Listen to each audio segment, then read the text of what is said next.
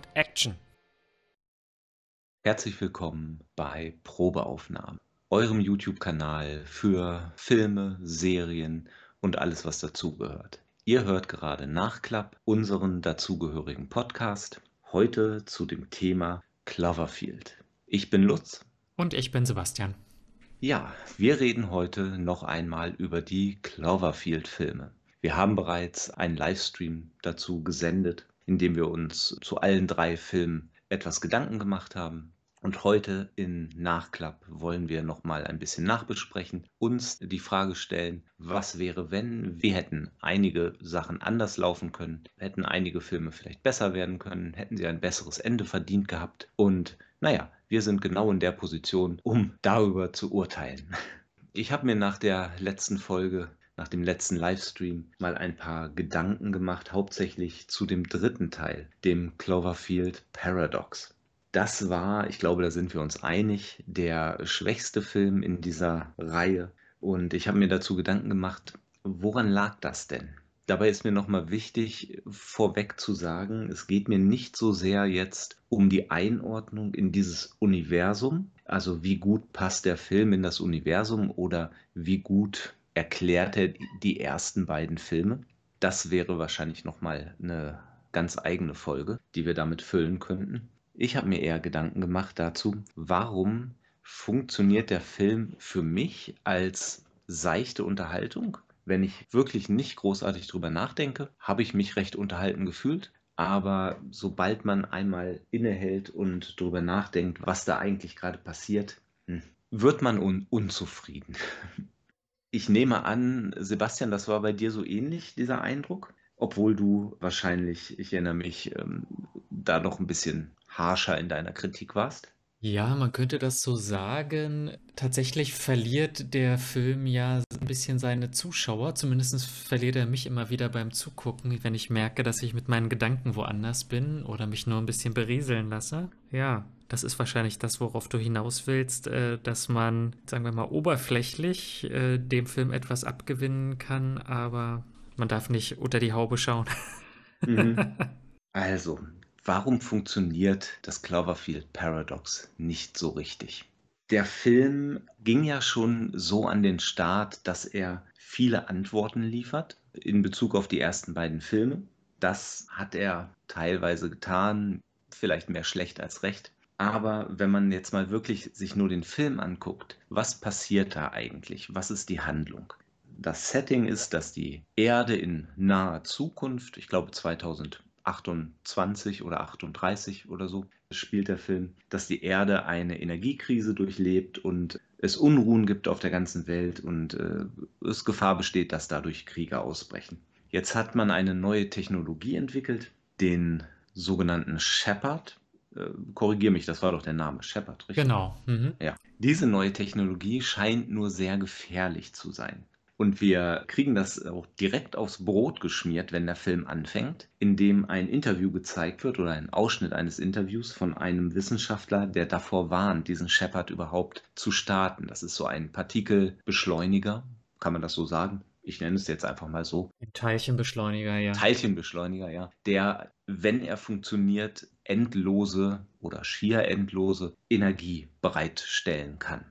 Und der Wissenschaftler in dem Interview warnt davor, es könnten ganz schlimme Sachen passieren. Man könnte, das Raum-Zeit-Kontinuum könnte zerrissen werden und äh, Monster und Dämonen, auch aus dem Meer, er ist äh, sehr spezifisch, könnten plötzlich auftauchen, nicht nur in unserer Dimension, sondern auch in anderen Dimensionen und in anderen Zeiten. Also er malt da wirklich den Teufel an die Wand. Als ich das gesehen habe, dachte ich direkt, oh, der, der alte, alte Fehler, dieses äh, Sprichwort im Englischen Show, don't tell, hier direkt verletzt auf eine wirklich plumpe Art. Show, don't tell heißt ja so viel wie zeig es, erzähl es uns nicht. Also der Zuschauer soll etwas sehen und es soll es nicht erzählt bekommen. Wenn da ein Charakter ist, der mutig sein soll, dann sag mir nicht, dass er mutig ist, sondern zeig ihn in einer Szene, in der er seinen Mut beweisen kann ist ungleich wirksamer. Hier wird direkt gesagt, was sind die Gefahren. Und da wir die ersten beiden Filme ja auch kennen, wissen wir direkt, aha, Das ist also die Antwort. Es ist sehr plump und ja. Nimmt letztendlich ja auch die Handlung vorweg, darf man nicht vergessen ja, an der Stelle. Ja. Genau. Und vor allem, es nimmt die Handlung vorweg. Und wenn diese Szene, dieser Interviewausschnitt nicht gegeben werden würde, woran würden wir merken, dass jetzt diese Monster oder auch die Außerirdischen auf der Erde oder auf einer der Parallelerden plötzlich auftauchen? Dass das damit zusammenhängt? Also mir ist es nicht aufgefallen. Ist dir da irgendein Zusammenhang noch präsent? Zusammenhang, ähm, na, wir sehen ja, wir sehen ja das Monster in zwei Szenen sehen wir das Monster. Einmal als der Junge gerettet wird aus den Ruinen von dem, von dem Freund der einen Astronautin, Ava Hamilton. Da sehen wir eine Schatten durch den Rauch äh, tapern und ganz am Ende sehen wir durch die Wolken stoßen ein riesiges, ja, Cloverfield-ähnliches Monster. Genau. Ja. Aber woher wissen wir, dass diese beiden Monster durch den Unfall auf der Shepard hervorgebracht wurden? Durch die zeitliche Koinzidenz hätten, hätte ich jetzt gesagt. Wir haben ja den Vorfall und bekommen ja den Film auf zwei Ebenen erzählt. Einmal auf der Raumstation selbst und erleben dort den Unfall mit und einmal kriegen wir ihn auf der Erde erzählt, eben durch den Freund von äh, Ava Hamilton. Und am Ende sagt er ja auch, äh, wie könnt ihr sie zurück auf die Erde lassen, nach dem, was hier los ist? Und ähm, das passiert ja irgendwie zumindest erzählterweise gleichzeitig. Genau, aber mehr auch nicht. Also es gibt im Grunde, also die Astronauten haben überhaupt keine Vorstellung davon, was ihr Unfall da auf der Erde angerichtet hat. Der Schmidt sagt zwar so ein paar erklärende Worte, wo man sich auch fragt, woher weiß er das denn alles? Dass sie plötzlich in einem Paralleluniversum gelandet sind und so weiter. Ne, aber das ist halt, das steht in keinem direkten Zusammenhang. Das, äh, das stimmt. Können wir uns so ein bisschen herleiten, weil wir die Filme vorher gesehen haben. Aber so aus, den, aus der Handlung selbst erklärt es sich höchstens peripher, sagen wir mal. Also das ist schon nicht so gut. Und dann kommen wir zum anderen Problem. Da kommen wir wieder zu Herrn Dr. Schmidt, der erklärt, nachdem die in dem Paralleluniversum gelandet sind, was da passiert ist und dass sie jetzt das Problem haben, dass dieselben Teilchen, also dieselben Atome aus zwei unterschiedlichen Universen am selben Ort sind. Und was entsteht dadurch? Chaos. Er benutzt das Wort Chaos, das weckt bestimmte Sachen im Zuschauer. Da kann alles passieren, völlig unberechenbar. Es weckt bestimmte Erwartungen. Das Problem ist aber, wenn man Chaos im Film darstellt, also pures Chaos, ist das nicht so fesselnd. Es ist vielleicht verwirrend, aber es kommt keine wirkliche Spannung auf, denn wenn alles passieren kann, wenn ich nichts erwarten kann, dann kann ich auch nicht auf irgendetwas hoffen. Dann kann ich auch nicht hoffen, dass es gut ausgeht oder so, weil wirklich alle Karten liegen auf dem Tisch so ist es halt. Das heißt, die haben schon mal da ein Problem. Wie lösen sie das? Wenn man dieses Chaos irgendwie darstellen will, kann man das auf zwei Ebenen machen. Entweder man guckt sich die Besatzung an, deren Atome da um denselben Platz kämpfen. Und dann hat man so komische Veränderungen, wie zum Beispiel bei Volkov, der äh, sein Auge da irgendwie verschiebt und vielleicht auch Stimmen hört. Und man hat auf der anderen Seite aber auch das Raumschiff, das auch irgendwie anders ist. Das wird ja auch gesagt. Das ist irgendwie, es sieht so aus, aber es ist nicht unser Raumschiff. Also man hat diese beiden Ebenen und der Film versucht auf beiden Ebenen zu spielen. Und ich glaube, das ist einfach zu viel. Auf der einen Ebene, sagen, nehmen wir mal erstmal die Ebene des Raumschiffs da hat man kein völliges Chaos. Als Zuschauer hatte ich nicht den Eindruck, dass da Sachen einfach so passieren und es völlig unberechenbar ist. Man hat eher den Eindruck, dass manchmal in bestimmten Szenen das Raumschiff fast wie ein, ein böses Raumschiff hinter der Besatzung her ist. Ähnlich wie bei äh, 2001, wenn der Computer da übernimmt und dann die Besatzung umbringen will. Das hat man in der Szene, wo Tam stirbt, wo sie eingefroren wird in dem Wasser. Das hat man in der Szene, in der Mandy stirbt. Erst mit seinem Arm, der da verschwindet, und dann dieser Magnetkit, der nach ihm greift und ihn zurückreißt an die Wand und dann in ihn eindringt. Das sieht nicht nach purem Chaos aus. Das sieht danach aus, als wäre das Raumschiff böse geworden und will die Crew umbringen steht also in einem Widerspruch zu dem, was Schmidt gesagt hat. Ja, weil es zielgerichtet und nicht chaotisch ist. Genau. Dann haben wir auf der anderen Seite das Chaos, das in der Crew sich manifestieren sollte. aber das ist relativ wenig. Wir haben zwar Volkov auf der einen Seite, der das Gyroskop, war das der richtige Begriff? Genau. Das Gyroskop in sich findet und auch, hat er nicht auch die Würmer in sich gehabt? Ja, genau, der hatte auch die Würmer in sich und das verdrehende Auge und Stimmen hat er auch gehört. Ja, da hat man ihn. Und dann haben wir noch Mandy, der seinen Arm verliert. Aber das ist ja anscheinend alles nicht so schlimm. Äh, also das jedenfalls nicht. Und dann ist da Monk, der Schiffsarzt, glaube ich, war das. Ja, genau. Schmidt, der deutsche Physiker. Kiel, der Captain oder Commander. Tam, die auch etwas mit dem, mit dem Shepard zu tun hat.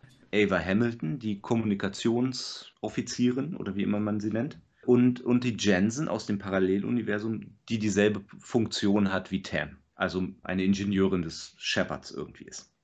Das ist bei so einer großen Crew relativ wenig. Gut, mit Jensen passiert noch das, dass man sie in dieser Wand findet und die Kabel durch sie durchgehen. Ist auch nicht schön. Aber insgesamt ansonsten passiert mit den Charakteren nicht so viel. Ich glaube, gerade da ist die Möglichkeit, das Chaos besser darzustellen, wäre das super gegeben. Wie würde ich es machen? Ich würde nicht ganz so viel Wert auf die Station legen, den Fokus nicht ganz so viel darauf legen.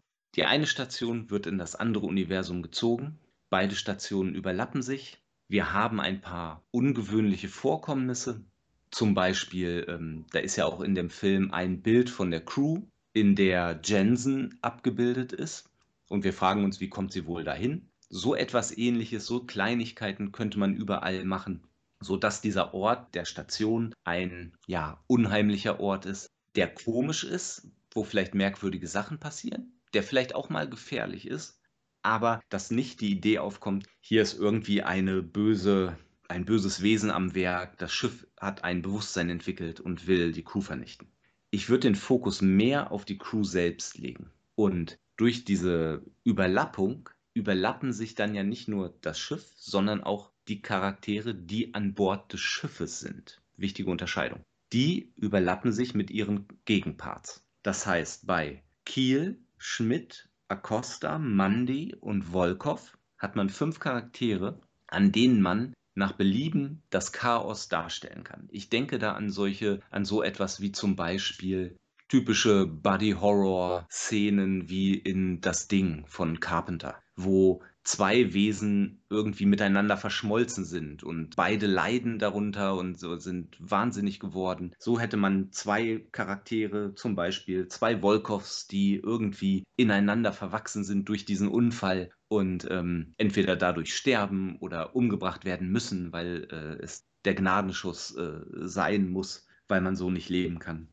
Man hätte auch zwei unterschiedliche Charaktere wie, wie den Schmidt, der dann eine Person ist, aber vom Charakter her eben mal der Verräter und mal der Gute ist. Und wir wissen nicht, wer gerade die äh, Oberhand hat. so ein bisschen wie gespaltene Persönlichkeit. Jekyll and Hyde. So ähnliche Sachen könnte man mit diesen Charakteren machen. Die haben aber keinen großen Einfluss auf die Geschichte, abgesehen davon, dass sie eben die Lösung etwas spannender machen, weil es halt gefährlich wird. Aber auf der anderen Seite haben wir Charaktere, die auf der einen Raumstation waren, aber nicht auf der anderen, weil sie im Paralleluniversum auf, eine, auf der Erde waren. Die sind von diesem Unfall nicht so beeinflusst wie die anderen. Das heißt, das sind relativ normale Charaktere, die dann mit dieser Situation klarkommen müssen und auf die legen wir den Fokus.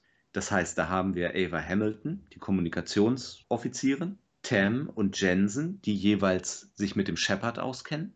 Und dann führen wir noch eine vierte Person ein, denn wenn in dem einen Universum, wenn es da eine Kommunikationsoffizierin gab, ich glaube Communication Officer nennen sie sie im, äh, im Original, deswegen sage ich immer Offizierin. Das hört sich jetzt gerade so komisch an, wenn ich das sage. Also wenn es die in dem einen Universum gab, dann muss es die ja auch in dem anderen Universum geben. Die Funktion muss ja erfüllt werden.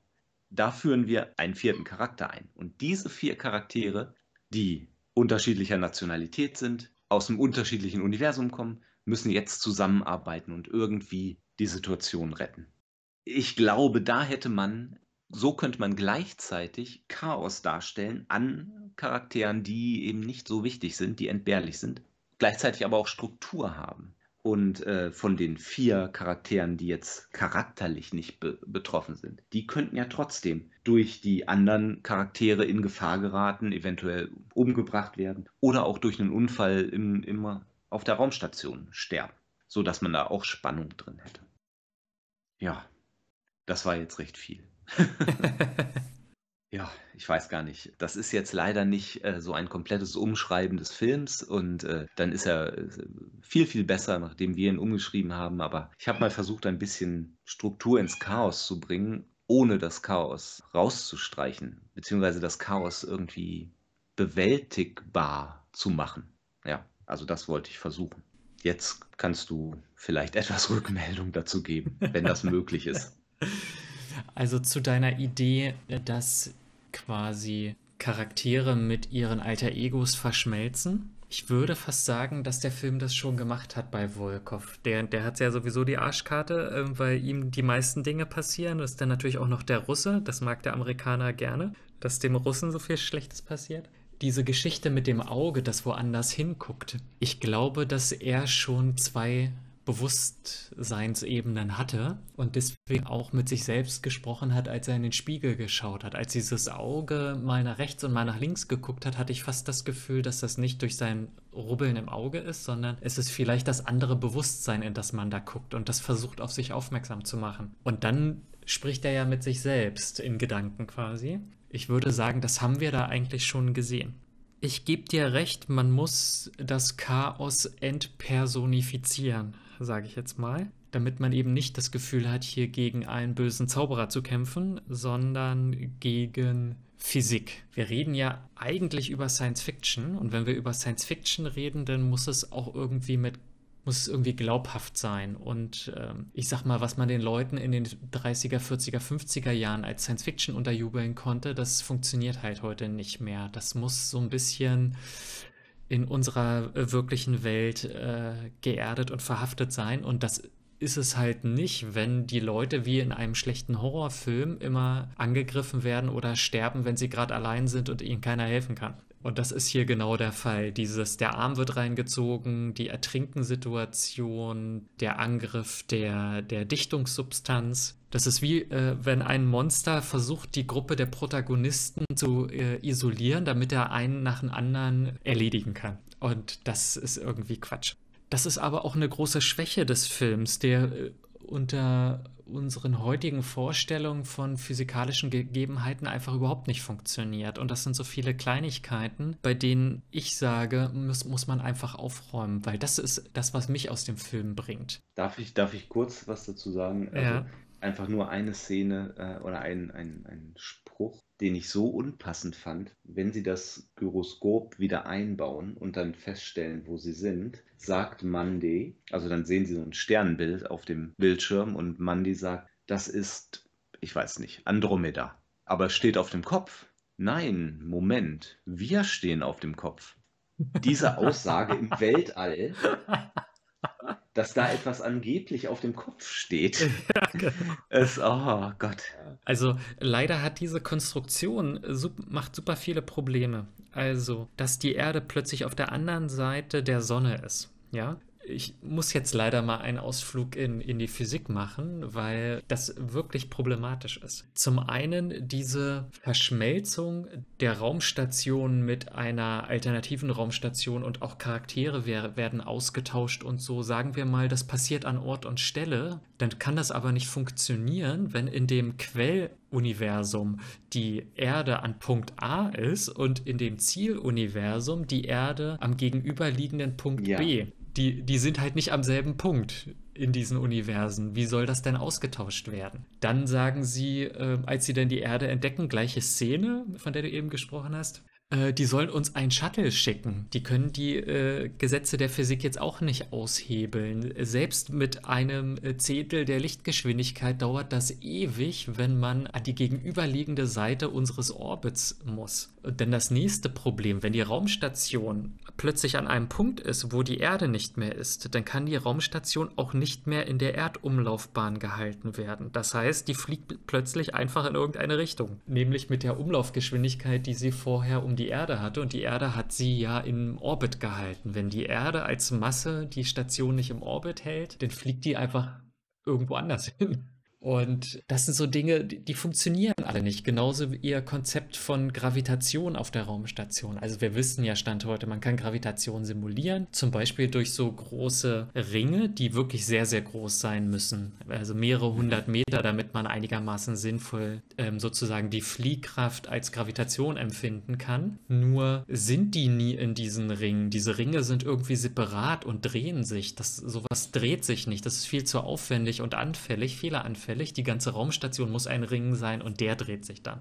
Und dann äh, rennen sie auf der auseinanderfallenden Raumstation herum, als ob da Schwerkraft wäre. Aber wo soll da Schwerkraft ja. herkommen? Die kommt, wenn, wenn überhaupt, ist sie in den Ringen durch Fliehkraft, aber nicht durch ein Schwerkraftfeld wie in Star Trek.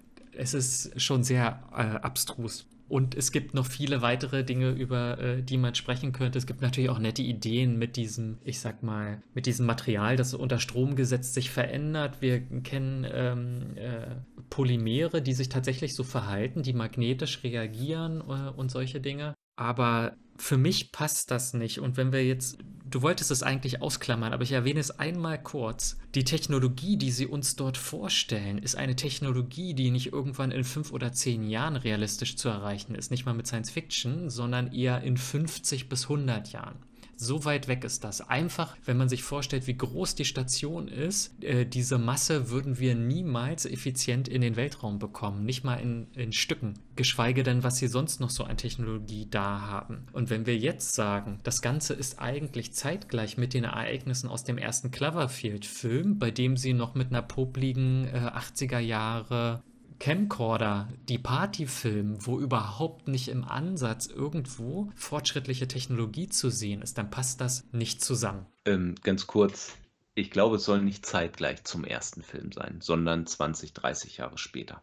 Aber. Dann, wenn es, wenn es, wenn es 20 bis 30 Jahre, du hattest eine Jahreszahl gesagt. Ich habe mich gefragt, wo hattest du die eigentlich her? Ja, ich habe das auch in den Filmen überhaupt nicht mitbekommen. Ich habe heute mal mir ähm, auf dem Weg von der Arbeit zurück mal ein Cloverfield-Video angesehen und da hat es jemand gesagt. Ja. Das, äh, und irgendwas war, ich habe es mir nicht gemerkt, aber es war irgendwas mit 8, also 2028 oder 38. Ja. Der erste ist von 2008 und dann 2028 wäre so 20 Jahre später, maximal 38. Ja, dann muss ich aber sagen, Wäre das der Fall, was ich jetzt erstmal nur als äh, für eine Filmtheorie von anderen halte, ich, weil im Film selber habe ich es nicht gesehen. Müsste ja irgendwo mal ein Datum eingeblendet worden sein, was wir dann auf die Schnelle nicht gesehen haben oder so. Wenn das so wäre, dann wären ja die Ereignisse mit einem Monster bekannt gewesen dann funktioniert nicht, was du am Anfang gesagt hast, dass die ja eigentlich nicht, nicht wissen, was auf der Erde passiert ist. Nicht ganz. Das, das ist ja das Paradox vielleicht,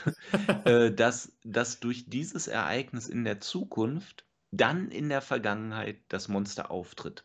Du meinst, es ist nicht nur eine Paralleluniversen-Geschichte, sondern auch noch eine Zeitreisegeschichte, ja. dass quasi Ereignisse in der Zukunft die Vergangenheit verändert haben und damit die Gegenwart? Ja, und ich meine, das sagt der verrückte Wissenschaftler ja. äh, in dem Interview, dass es nicht nur um Paralleluniversen geht, sondern auch die Vergangenheit und die Zukunft beeinflusst werden kann. Das hat er gesagt, das stimmt. Ähm, ich habe ihn ja erst vor wenigen Stunden gesehen. Okay, kann man so annehmen vielleicht. Nichtsdestotrotz hat das viele Schwächen. Und für mich hatte die größte Schwäche eigentlich, dass man das Gefühl hat, ja, wir haben es ja schon gesagt, dass das Chaos personifiziert wird und man quasi gegen dieses Chaos kämpfen muss. Wäre dieser Film kein Science-Fiction-Film, sondern ein Fantasy-Film, bei dem, sagen wir mal, in einer Fantasy-Welt, in einer mittelalterlichen Welt ein paar Alchemisten versuchen, etwas zusammenzubrauen und dann entstehen diese komischen Dinge, ja? Dann wäre diese ganze Handlung viel glaubwürdiger. Könnte auch eine Gruppe von Alchemisten sein und die wollen irgendwelche Probleme lösen, vielleicht rund um Ernte oder wollen aus Blei Gold machen oder was auch immer und dann entstehen solche seltsame Ereignisse, Leute verschmelzen miteinander, sie werden getötet, sie werden ausgetauscht und ja. Das hätte ich dem Film abgenommen, aber so halt nicht. Nicht mit Science Fiction. Die Begründung, dass jetzt Chaos herrscht, ist die Joker-Karte, die die Filmproduzenten für alles einsetzen. So, wir haben es jetzt als Chaos bezeichnet, deswegen können wir alles machen. Und die Erklärung des Wissenschaftlers, dass jetzt in Raum und Zeit alles möglich ist, rechtfertigt die ersten beiden Filme. Und hm. alle kommenden. Ja, wobei man da dann natürlich keine Lust mehr drauf hat, wenn man nicht ein bisschen an die Hand genommen wird und alles beliebig ja, genau. ist. Wenn alles beliebig ist, dann ist auch alles gleichgültig. Wenn wir nochmal zu dem Chaos zurückkommen, sie im Film sind sie ja nun mit dem Chaos konfrontiert und wollen aber gerne das rückgängig machen oder wollen es irgendwie bereinigen und stellen dann fest, dass sie irgendwo einen Fehler vielleicht gemacht haben und äh, wollen das dann revidieren und knüpfen ihre Hoffnung daran, dass das funktioniert. Und ich frage mich, wie man das dem Zuschauer verkaufen kann. Wenn um einen herum die absurdesten Dinge passieren, die man nicht kontrollieren kann, man war zwei Jahre oder so nicht in der Lage, den Shepard-Teilchenbeschleuniger in Gang zu bringen. Und bloß weil er einmal jetzt angesprungen war, ist man nicht nur in der Lage, ihn noch ein zweites Mal zu starten, sondern ein zweites Mal unter den Bedingungen, dass diese Station schon halb auseinandergefallen ist, dass Universen miteinander verschränkt sind. Aber ja, wir kriegen das hin, den Shepard-Teilchenbeschleuniger auf um Umkehrschub zu stellen und dann klappt alles wieder. Also. Aber das haben sie, das haben sie ja doch erklärt es war die mangelnde Belüftung. Ja, ja, genau. mhm. Wer den Furz zuerst gerochen, ne? Die mangelnde Belüftung. Ja, also die Beliebigkeit ist eigentlich der Tod für eine zu erzählende Geschichte. Also eine Geschichte muss doch irgendwo auch ich muss irgendwas Plausibles haben, an dem ich mich äh, entlanghangeln kann. Ich brauche Charaktere, mit denen ich mich vielleicht auch identifizieren oder sie zumindest nachvollziehen kann. Und dafür muss ich sie auch irgendwie kennenlernen. Aber dafür ist es dann wiederum so oberflächlich. Du hast schon recht, dass man einen Schwerpunkt auf die Person legen müsste wie das die anderen Filme ja auch getan haben, dass sie gesagt haben, wir, wir wollen, wir schauen uns die Person an, wie sie mit der Katastrophe umgehen. Wohingegen hier in diesem Film das so ein großes Erklärvideo ist. Also es fehlt nur, dass zwischendurch Pause gedrückt wird und jemand kommt wie vor einer Leinwand getreten und erklärt uns die Szene. Also das geht halt nicht. Das ist, äh, ja, ist zu viel. Mir sind es auch zu viele Charaktere, muss ich sagen. Also irgendwie rennen mir da zu viele Leute rum, die auch zu, zu gleich sind. Also es gibt ja eigentlich eine Hauptdarstellerin mit dieser Eva, aber so richtig rausgearbeitet wird sie auch nicht. Und was sie da überhaupt zu tun hat, fragt man sich auch die ganze Zeit. Und äh, wenn sie, wenn sie die Kommunikationsoffizierin ist, was du gesagt hast, ja, wenn ich das hier nochmal erwähnen darf, ähm, und sie stellen fest, sie sind auf der Brücke, ja, an dem Hauptort, an dem man alles steuern kann. Auf der Brücke sind sie. Und da stellen sie fest, die Erde ist nicht mehr da. Sie bekommen keine Signale, sie können auch nichts senden. Dann ist der erste Gedanke, den sie hat, in ihre Kajüte zu rennen und dort quasi mit ihrem privaten Skype-Telefon zu checken, ob das nicht doch noch funktioniert, weil das funktioniert aufgrund anderer Technologie. Also, das war so albern. Klar, man wollte zeigen, dass das ihr Antrieb, ihre Triebfeder ist. Für sie dreht sich alles um ihre Familie, um, ob um ihre lebende oder tote Familie, aber das ist der Kern. Das steht aber völlig im Gegensatz dazu, dass sie auf der Raumstation ist das wird uns total schlecht verkauft. Was hat sie denn nun wirklich dazu bewogen, das mit der Raumstation zu machen? Und war sie wirklich so unersetzlich? Ja, offensichtlich nicht. In einem Paralleluniversum hat man auch jemand anderen gefunden. Ja. Also. Ach ja. Also tatsächlich ist das so eine der Produktionen, bei denen ich sagen würde, lieber, lieber ganz streichen und von vorne anfangen. Mit einer neuen Idee. Mit einem neuen Genre oder ja, mit einer ganz anderen Idee. Nicht mit dieser. Ich habe ja tatsächlich, das mache ich sonst nie, mir angeschaut, was der Drehbuchautor denn noch andere Dinge geschrieben hat. Ähm, und als ich dann Mortal Kombat und 22 Jump Street gelesen habe, dachte ich, hm, naja, also es gab wohl auch andere Filme, die gut angekommen sind, aber ich weiß nicht, ob das aufgrund des äh, Drehbuchs war. The Lost City aus diesem Jahr und Shimmer Lake aus 2017. Ach, den habe ich sogar gesehen. Ich glaube, der war ganz nett, aber äh, er war offensichtlich nicht so gut, sonst könnte ich mich besser dran erinnern. Es wird ja immer schwieriger, wenn man in einem, wenn man versucht, lose Anschluss zu halten, man sieht das ja in allen Franchises, ähm, wird es immer komplexer, um, umso mit jedem Werk, das man versucht in dem Universum zu adressieren, muss man irgendwo Fäden aufnehmen und man wird immer eingeschränkter in den Optionen. Und es braucht quasi immer bessere Drehbuchautoren, damit sie immer noch etwas Spannendes rausholen können. Aber der hat es hier halt mal verkackt, um es gelinde zu sagen. Kannst du noch, also ich habe mich da nicht weiter informiert, aber du hattest es, glaube ich, im, im Livestream auch gesagt, eigentlich äh, sollte der Film ja The God Particle heißen und war vielleicht, das weiß ich nicht, war vielleicht gar nicht als dritter Teil der Cloverfield-Reihe gedacht. Könnte das sein? Also Untitled Cloverfield Movie war wohl sein äh, vorläufiger Titel. Also ich glaube schon, dass er so geplant war. Aber offensichtlich hatte Paramount, die den eigentlich produziert haben, mit dem Film Probleme, weswegen es ja zu der Situation kam, dass Netflix den übernommen hat. Und übernommen heißt in dem Fall, wenn ich das richtig verstanden habe, der Film war schon fertig, aber Paramount wollte den nicht veröffentlichen, sondern hat ihn quasi an Netflix verkauft, die ihn dann veröffentlicht haben vermute ich jetzt mal, dass es so war. Und das spricht ja immer schon dafür, dass man irgendwie hinter den Kulissen, dass es da so Schwierigkeiten gibt. Immer so Filmprojekte, wo es so Schwierigkeiten gibt und die sich so hinauszögern. Da hat, ist man entweder, ist es ja, sind es Rahmenbedingungen wie, wie eine Pandemie. Ähm, häufiger finde ich aber, gibt es inhaltliche Unstimmigkeiten zwischen Drehbuchautoren und Regisseuren oder dem Studio und, und Schauspielern und ich habe gerade bei auf der Wikipedia-Seite von Cloverfield Paradox den Satz gelesen, steht ganz am Anfang. The film is based on God Particle, a spec script. Ein spec script ist ein speculative screenplay,